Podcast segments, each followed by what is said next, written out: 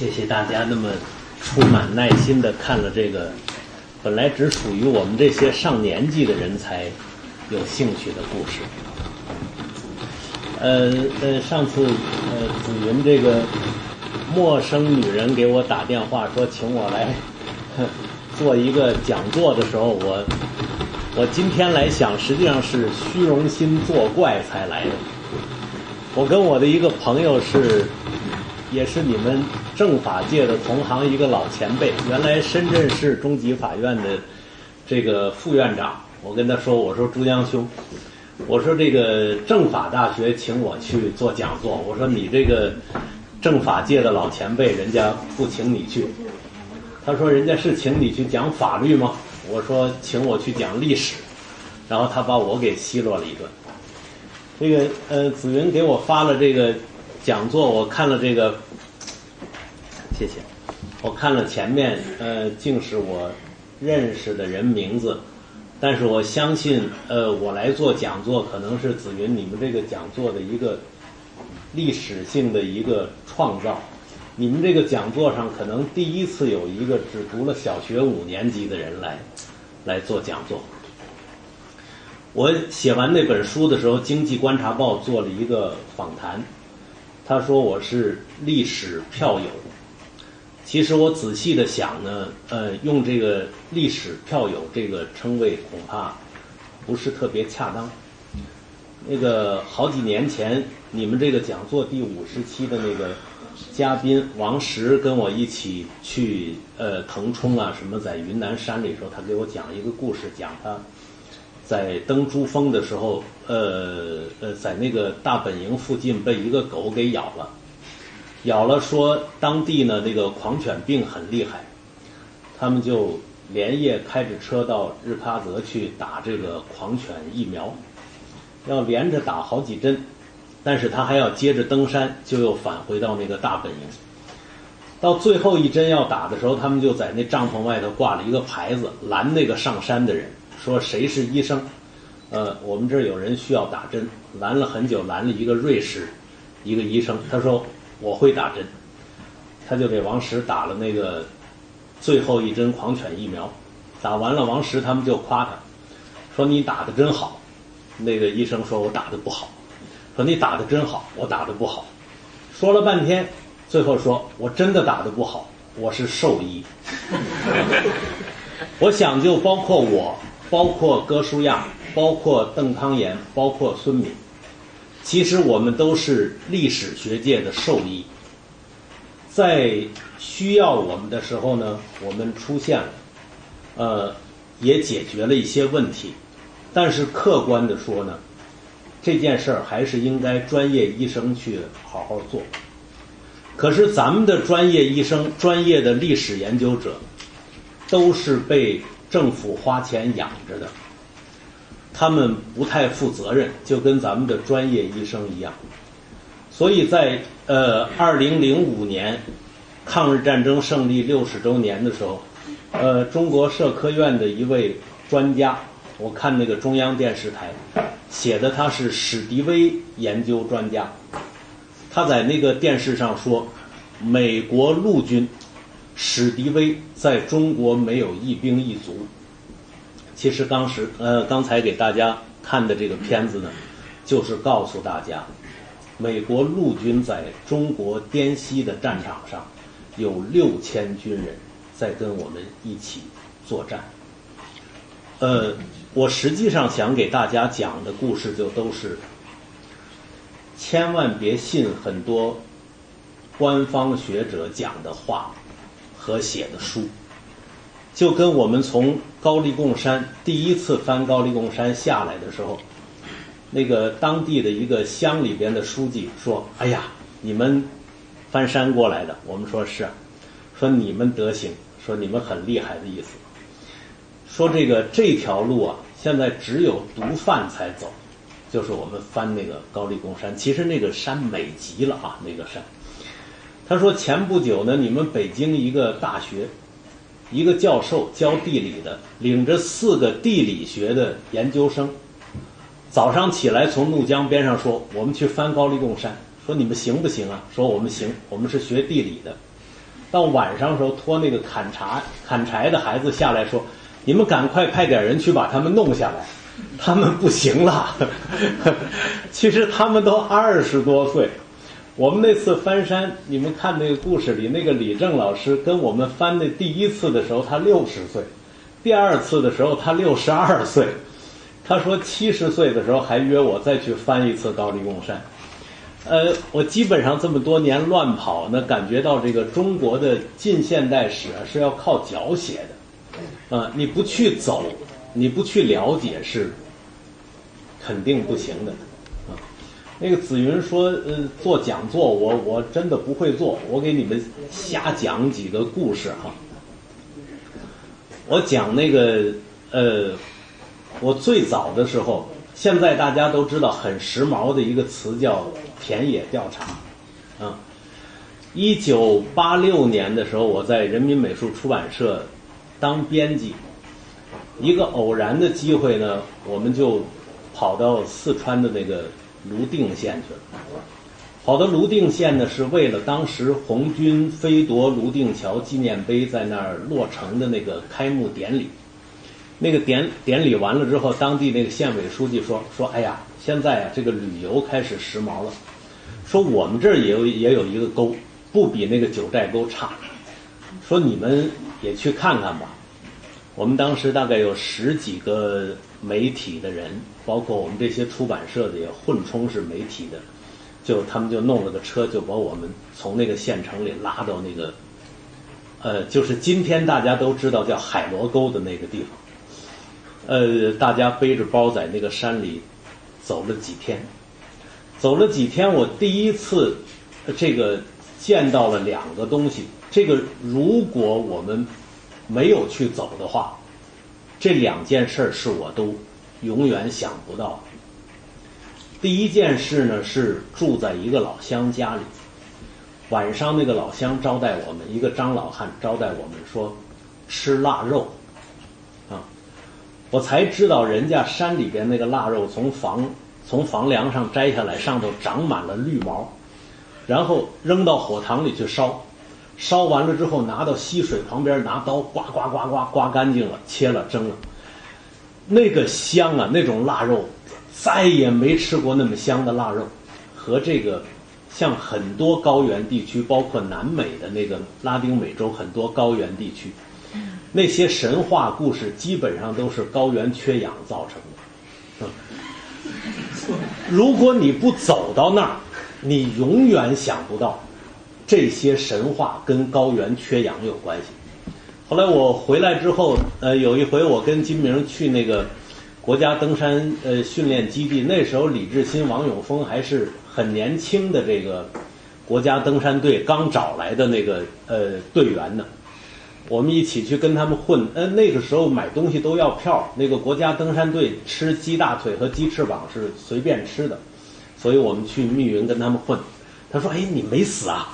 啊，爬那么高，这个缺氧。”我说：“没死啊，他还挺好的。”他说：“这个，那你还真不错，要要不然差不多就要死了。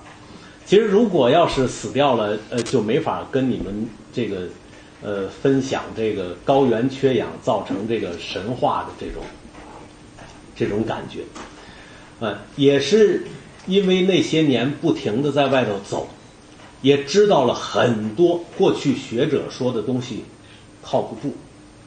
我跟我的另一个朋友，就是现在摄影家林强，我们一起去那个四川的凉山州，到那个彝族那个地方。我第一次去那个凉山彝族，在我们小时候受的教育的这个凉山彝族啊。是呃，一九五几年，呃，一步从奴隶制跨入社会主义。我我跑到那儿跟他们当地那些呃很多呃当地的学者和老百姓和官员见面了。我说：“哎呀，我说你们这个过去奴隶制社会啊，你们这个呃这个白彝都很苦的哈。我说这个这个那个奴隶主。”呃，骑马的时候都要让你们跪在地上，踩着你们的后背上马。结果人家当地的学者和官员都都跟我说说，我们什么时候是奴隶制社会？哎，我说怎么不是奴隶制社会啊？你们都是那个奴隶主都踩着人家后背才上马，人家教导我说，什么叫什么叫奴隶主啊？说那是头人。什么人能当头人呢？英雄才能当头人。英雄都是飞身上马。说要踩着一个人才能上马，他不能打仗，他就当不了头人。哎，我当时就就茅塞顿开的那种，就就难以想象。那那个在座的有一些是政法大学的同学，我在那个地方呢，我才第一次知道了，在中国所有的民族里边，彝族是他们的法律制度最完备。这个。有两件事我印象深刻，比如说偷东西。这个彝族很有意思啊，他们不惩罚去抢外人的那个那那些人，怎么抢都行啊。八几年、九几年的时候还出去抢，啊，那时候他们出去抢抢这个成昆铁路。那个成昆铁路有很多地方呢，那个你要走着上坡或者走着下坡的话，比那个火车还会。从一站到一站还快，那个时候他们就跟铁道游击队一样，这个成昆铁路运什么东西，他们就去扒扒火车，所以到时候那时候到那个彝族的村子里，你走到一个村子里发发现这一个村子里这半个月全抽大中华，啊，然后下半个月全抽红塔山，啊，我是亲眼在一个老乡家里那个围着火塘啊，放了一圈电视机。啊，因为他们没有电，他们放了一圈电视机当凳子坐，啊，然后靠着那个墙根呢放了一溜洗衣机，啊，那里头你打开看也没有电，打开看这里头放的土豆，那里头放的什么什么，就是这样的。后来呢，呃，这个事儿被制止住了，因为他们把那个呃西昌卫星发射基地。呃，要给美国发射卫星之前的一个测试的设备给给偷了，啊，在那火车上给扒了，扒了之后就后来就就把这个事儿就就给彻底治理了。这个呃放到一边说啊，我说的是彝族的法律制度惩罚小偷，惩罚小偷很好玩，偷鸡的罚的最重，处罚最重。偷牛的处罚的最轻，哎，我说这个怎么回事？他说这个偷鸡啊好偷，没本事，哎，没本事你还去偷，就要罚的重，啊，牛呢不好偷，因为牛都很重要，人家都看的，家家都看得很严。说你人家那么重兵把守，你把牛都偷了，你有本事，因此要罚的轻。这是第一个哈，这个咱们今天的刑法量刑，这个小偷是偷的钱多要罚的重哈，偷的钱少要罚的轻，这个这个这个不管。第二个呢是，他们梁山彝族，如果大家决定要判处一个人死刑的话，是没有专门的行刑的人的，是说哎，这个张三，大家决定要判处死刑了。就把它交给你的自己的家族领回去了，啊，自己家族要商量怎么在这个法庭规定的时间里，自己家族的人动手把他弄死，啊，因为呢，他们彝族在过去历史上是打冤家，如如果什么人来出面把这个人给处死了，这就变成了一种血仇，啊，呃呃，就要复仇。但是呢，他让你自己家庭里去把他处死，就没有未来的要打冤家的这个事儿啊。所以我觉得，要政法大学的哪位研究生要做毕业论文，可以去梁山彝族去研究一下他们的那个法律制度，其实很有意思的。呃，另外呢，也是在这种呃这种呃你。不断的走的过程中间呢，你才可以知道很多。你跟人家老百姓打交道很有意思。我那个八九年，呃，夏天的时候，我去这个康定，在一个老老乡家里，我是去买人家那个牦牛角，人家那儿杀牛的，买那个牦牛角。那个时候呃见的不太多，我说带回来送人当礼物。碰见一个杀牛的一个藏族小伙子，哎，我说买牦牛角，他当时笑了，说这个玩意儿还有人买啊？啊，那个杀牛的那个角都扔了，他就给我拿了几。他说走到我们家去玩吧，我就跟他从那个集市上走了大概五公里到他们家，到他们家就跟他聊得很高兴，聊得很高兴。临走的时候呢，我就送给他一把刀，就是我的一个新疆的一个兄弟送我的一把，也是很好看的刀。送给他，他说：“哎呀，这个刀真好。”他说：“张老师，你喜欢什么呢？”我我当时跟他说的喜欢的东西，今天看非常不环保哈。我说：“你们山上那个那个盘羊啊，我说我喜欢那个盘羊角啊。”他说：“好，你明年再来啊。”我就走了。我想这反正就我说了一句喜欢，他就答应了，我也就走了。那第二年呢，我跟我那个朋友我说：“，咱们，咱们反正要去甘孜州，咱们到他们家去一趟。”他说：“好。”就跟着我就去了。去了，我我就在那儿就跟他聊天，聊了很久的，招呼我吃东西啊，什么什么。哎，我心里就纳闷，我说这个家伙也不提这个盘羊角的事儿哈。我说他答应我了啊，而且这第二次呢，嗯，在那个时候不违法啊。第二次我还给他带了一大包子弹，因为我当兵的出身嘛哈，还带了一大包子弹。吃完了，喝足了，我我说那这个这样，我我说那我们就走了。他说你别走，上楼。他说上楼干什么呢？他说你上楼，上他们家二楼一上。一地都是那盘羊角，啊！后来他的兄弟告诉我，那一冬天他们是冬天打猎，现在已经禁猎了啊。那个时候还可以打。他说一冬天我哥哥上山打猎，过去呢他们打完了这个盘羊之后，都是只把肉背回来，因为他们要背很久才能把肉背回来。他说这一冬天我哥哥打猎打完了之后，都是把头背回来。给我留了那个一地的那个盘羊角，其实到今天我都在想，呃，我们中国人今天嗯，说实在的不太守承诺啊，但是我每次我想到我那些藏族兄弟，就这一句话，他就一冬天都做这样一件事儿，当然我也算守承诺，因为。呃呃，后来这个这个罗朝阳跟我说说，多少你们汉人跟我说了，过一年或者过两年来看我，没有一个来的。说只有你说了明年还来，你真的就来了。嗯，这是这是我觉得自己走的时候体会到的东西。还有一个，我我过去一直认为我自己打枪。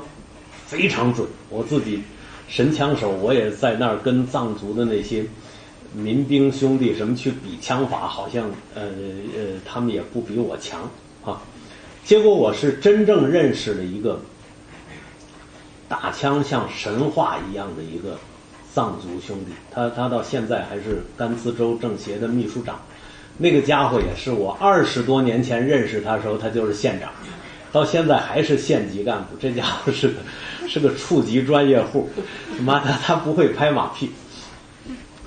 然后我跟他一起出去打猎，他他我背了一支这个五六式冲锋枪，我那个呃那个另外一个摄影家朋友那个林强也背了一个五六式冲锋枪，他背了个小口径步枪，我们出去走到那个高原的那个草坝子上，结果那远处啪跳出来一只兔子在那哈跑。大概得有呃一百多米，那兔子在跑。他说：“哎，快快打，快！”我说：“我打不着。”他说：“你打得着。”我就瞄着那兔子，呃，算好提前量，打了一枪。那兔子还接着跑。我说：“没打着。”他说：“你打着了。”哎，我说：“真的没打着。”他说：“打着了，打在耳朵上了。”我当时就想，反正这个兔子要跑掉了，他安慰我一下。然后我说：“那四郎，你你打吧。”他叫呃四郎泽人。四郎说：“真的打呀！”他老逗我，啊，那个说了半天，那个兔子差不多跑到将近两百米，那家伙就把那个小口径步枪就这么一甩，当一枪，他瞄都不瞄，一枪那个兔子咣当就栽在那儿。把那个兔子捡回来，那个前胸那儿那枪是他打的，右耳朵上有一个弹孔，那个弹孔是我打的，啊，就是这个很多事儿，你你不去看，是永远想不到的。所以我觉得大家将来要有条件了，一定要出去走。回过头来讲，紫云说的这个关于这个我写那个书中间的调查中间的一些故事，到今天呢，呃，呃，我自己回过头来想我自己写这本书的时候，我实际上人是在和一种经常要想撒一点小谎的这种诱惑在在搏斗，嗯。我们采访的一个老人叫刘志生，他也是一个传奇。他到八几年的时候，他都六十多岁，快七十岁的时候呢，他又重新回到那个王室那儿去找他当年在缅甸，就是一九四五年元旦。在缅甸阵亡的三个战友，当年埋的地方，他因为他一直认为自己没有完成把他们埋进烈士陵园的那个任务，他去重新去找的时候，他费了很大的劲儿去挖那个现在是那个呃芒市军分区的靶场的那个地方是当年的土司的后花园，他去挖，他给我们讲的时候告诉我们说。当时有一个老百姓看着他们挖的很辛苦，就给他们送水，啊，就给他们呃帮着他们一起挖，送锄头什么什么。然后等他们觉得他把他当年的战友的遗骸终于找到的时候，他说彩霞满天呀，什么什么那那些神迹都出现了哈。然后说一年之后，那个农民家生了三胞胎，啊，因为那就是三个战友的。遗骸，他去挖着了那三个战友，那个老乡帮他忙，一年之后，那个老百姓生了三胞胎，这是一个完美的一塌糊涂的故事。我我听了之后，呃，很感动。然后我们就到当地的那个小学校去找那个三胞胎，我们去拍照片。我们去完了，一看说。不对呀，这个三胞胎比这个刘老伯讲的那个日子呢早一年生出来，就实际上呢是那家已经有了一个三胞胎的孩子，嗯，然后正好碰见刘老伯他们在那儿挖，人家来来帮忙。刘老伯其实在这个事情上，我相信他是知道那家已经有了孩子，但是呢，他给我们讲故事的时候呢，他是基于感情的理由就把。就把这个时序给稍微颠倒一下。其实我我在最早在写的时候呢，我也差一点就想也把它颠倒一下，颠倒一下就太完美了，嗯。可是后来想想，还是好像历史的真实性更重要一点哈，就就把这个事儿给给给给写的比较真了。结果后来呢？我发现同样的事情呢，会经常遇到的。比如说，我们在这个腾冲界头乡也有一个叶进才老伯，嗯，他他呃去年年底的时候去世了。那个老人也很可爱，他讲了几个很有意思的事儿。他是真打过仗啊，他也是真的这个远征军的机枪手，他真打过仗。我问他，我说叶老伯，你打死过日本人吗？他说打死多了，啊！我说你告诉我你什么时候打死的？他说我们这个翻过高丽贡山，啊，往下一看，哎呀，日本人黄压压的一片，啊，拿重机枪扫过去，数都没有，啊，说打死多了。后来我仔细查那个当年的战报，他们打到山顶的时候，日本人早就撤光了。他们打到山顶，再往山下的时候，一个日本的人都没有，啊，所以这是叶老伯第一个撒了一个小谎。第二个，我说叶老伯你是什么军衔？他说我少尉。我就看着他怎么都不像个当军官的，没文化，一点一个字都不认识，嗯。我说您怎么就当军官的呢？他说这个当年啊，我们这个三十六师啊，在这边打游击，打游击呢，这个领导说了，哎，要撤到怒江东岸去，重武器都不要了啊。他说我们四个人把重机枪给带过去，带过去之后，领导一看，好，所有的人连升三级啊，我从上等兵升少尉，啊，想来想去这个事儿不对。因为这个呃，中华民国的军队还是很严格的，啊，没有读过军校的，如果呃没有读过这个呃那些军官学校，就是必须是黄埔系的或者什么保定或者什么呃那些没有读过的，要想当军官是极难极难的。而且他说连升三级，他升完了我给他算，他也 只能升到这个上士，他怎么都升不到少尉。而且呢，四个人带一挺重机枪，升成少尉是绝对不可能的。我说你升成少尉，你什么职务？他说少尉枪长，这是更不对了，对吧？妈的，一个这个呃重机枪班是有这个两挺重机枪，对吧？那那个一个排要有六挺重机枪，枪长无论如何不能是少尉，所以他呢，其实呢。呃，他不是军官，他从来没当过军官。过去呢，那个呃，当过国民党兵的人待遇不好的时候呢，他不说他是军官。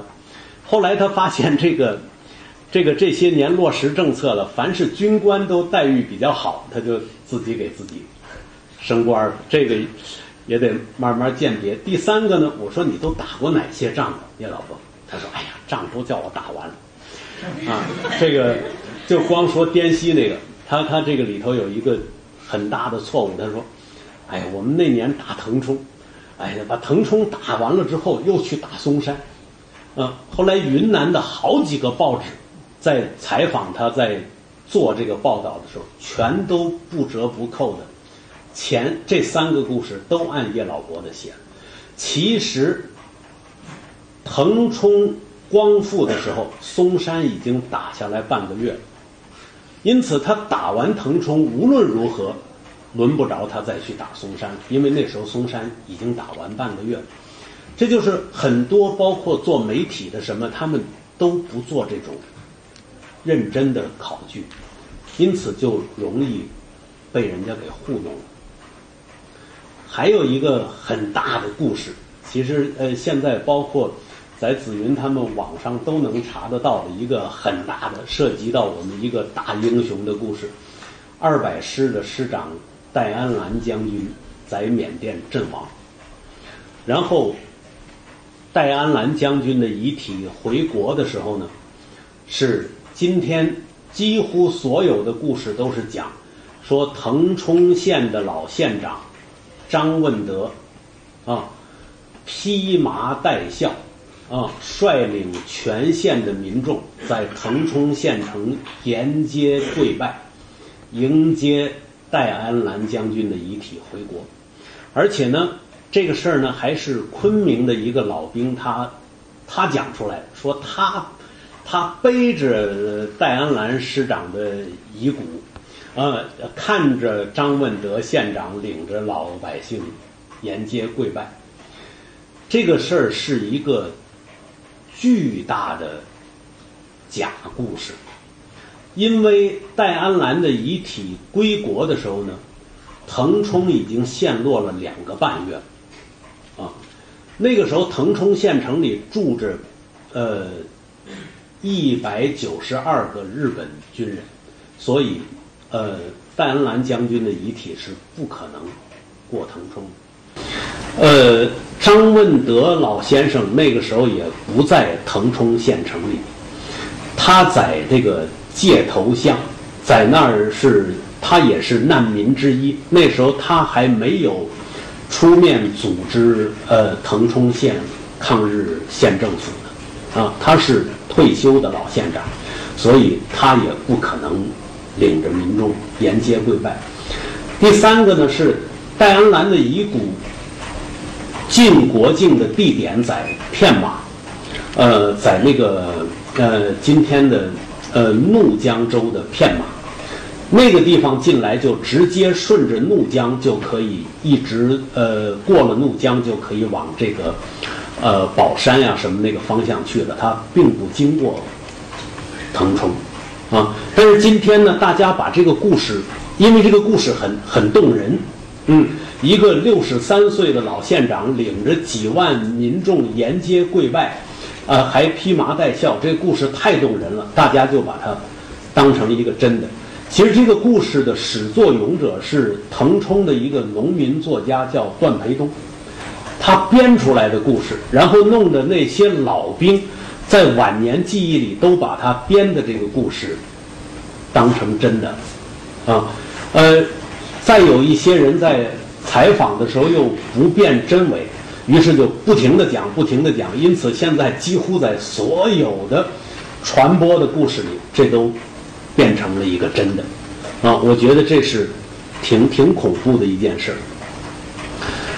比这个更恐怖的是，我相信，呃，可能在座的有人看过一本书，南京的一个老先生叫王楚英写的，有砖头这么厚的一本书，叫《军碑一九四二》，有没有人看过？嗯，那本书里全都是假的。王楚英老先生讲自己是史迪威将军的卫队长兼联络参谋，假的。他讲他多少次自己开着吉普车拉着史迪威将军到哪儿去到哪儿去到哪儿去，假的。他讲他自己在一九四四一年十二月年底组建了。缅甸华侨抗日志愿队，而且迎击日军三战三捷，假的。他讲他自己和呃传奇的温盖特将军，就是温盖特突击队，后来在缅甸袭击日本人什么非常有名的，和温盖特将军患难与共的岁月，还和温盖特一起坠机，那个飞机掉下来之后，温盖特死了，他一个人活了，假的。那他讲他自己，呃，参与组织了南京受降的警卫工作，假的，嗯，这个这个书，居然咱们的军事科学院的一个副院长，一个什么什么什么中将，给他写了前言，说王楚英研究员的这个回忆录真实客观。是青少年不可呃不可不读的爱国主义嗯教材。我在想，这位中将啊，简直缺乏常识。如果这种假的东西都让我们的青年呃去读了，就能爱国了，那这个假话在这个国家就就弥漫的不得了了。所以我最近在给《南方周末》在写一篇文章，呃，快写完了，那个。那个标题叫我为什么像狗一样咬住您不放？嗯，就是要要要说这个事。然后那天紫云给我打电话的时候，我一点开你们那个读书，又有一本新的书叫《欲学野人山》，啊，呃，又是一位说是远征军老兵的回忆录。嗯，我看那个书，呃，我在日本的一个朋友叫呃朱红，他也是做这个呃呃慰安妇调查，做了很多年，很客观的，他就发来几段我看，我觉得简直是，我们我们这个我们这个我们这个很多学者和写书的人，对真实性的这种这种不在意，简直到了让人。无法容忍的地步，那个书里头写的就更是稀奇古怪的是，嗯，那位据说是他亲口述说的那位远征军老兵在野人山里，怎么被三个女野人轮番蹂躏，什么这简直这是荒诞。然后他一开篇就是错的，说呃那位美国的史迪威将军坐着飞机逃到印度。那不胡扯吗？史迪威徒步走出去的，对吧？啊，在那个美国国家档案馆里，我我在史迪威将军的外孙伊斯特布鲁克上校家里，我才知道美国的战争记录有多全面。史迪威将军领着一百一百五十几个人，好像是我记得这个这个数字不一定很准确哈。从缅甸徒步走到印度，这个过程是由美国照相兵做记录的。嗯，所以我我我我觉得是很有意思的是，这种真实对我们今天的民族的现代史如此的不重要，是很恐怖的。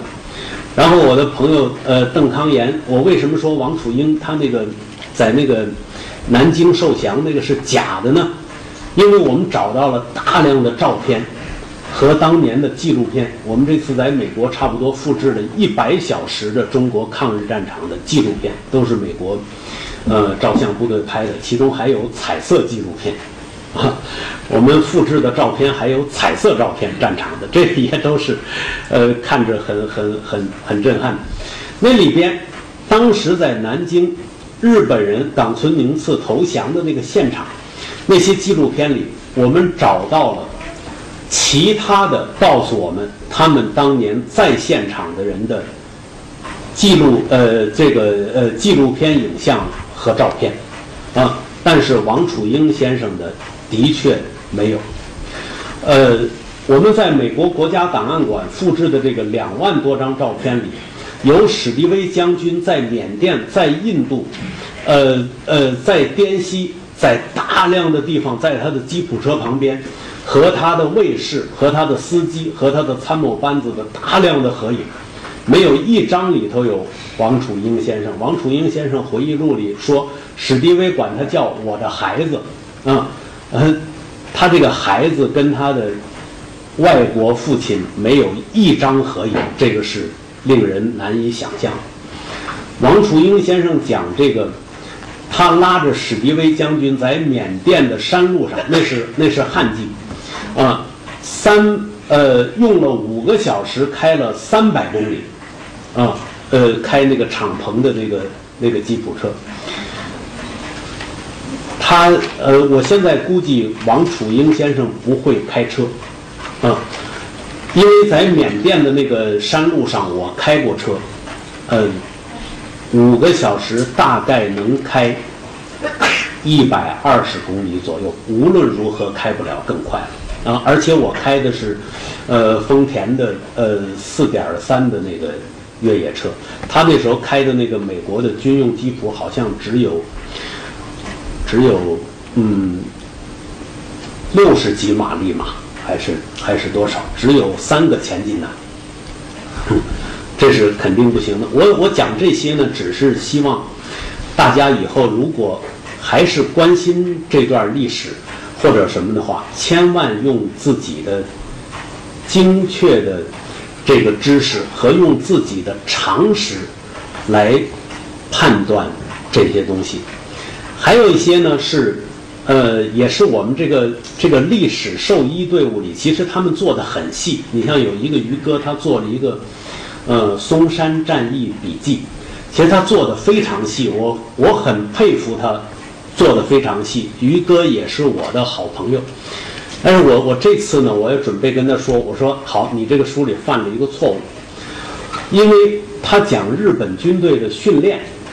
他说：“日本军队训练要这个呃射击训练非常严格，要跑多少米？好像一百米还是多少米之后，卧倒了之后，要在十秒钟之内把弹仓里的这个五发子弹打完，要打向三百米之外的目标，而且好像要求是呃五发子弹里要要有三发命中目标。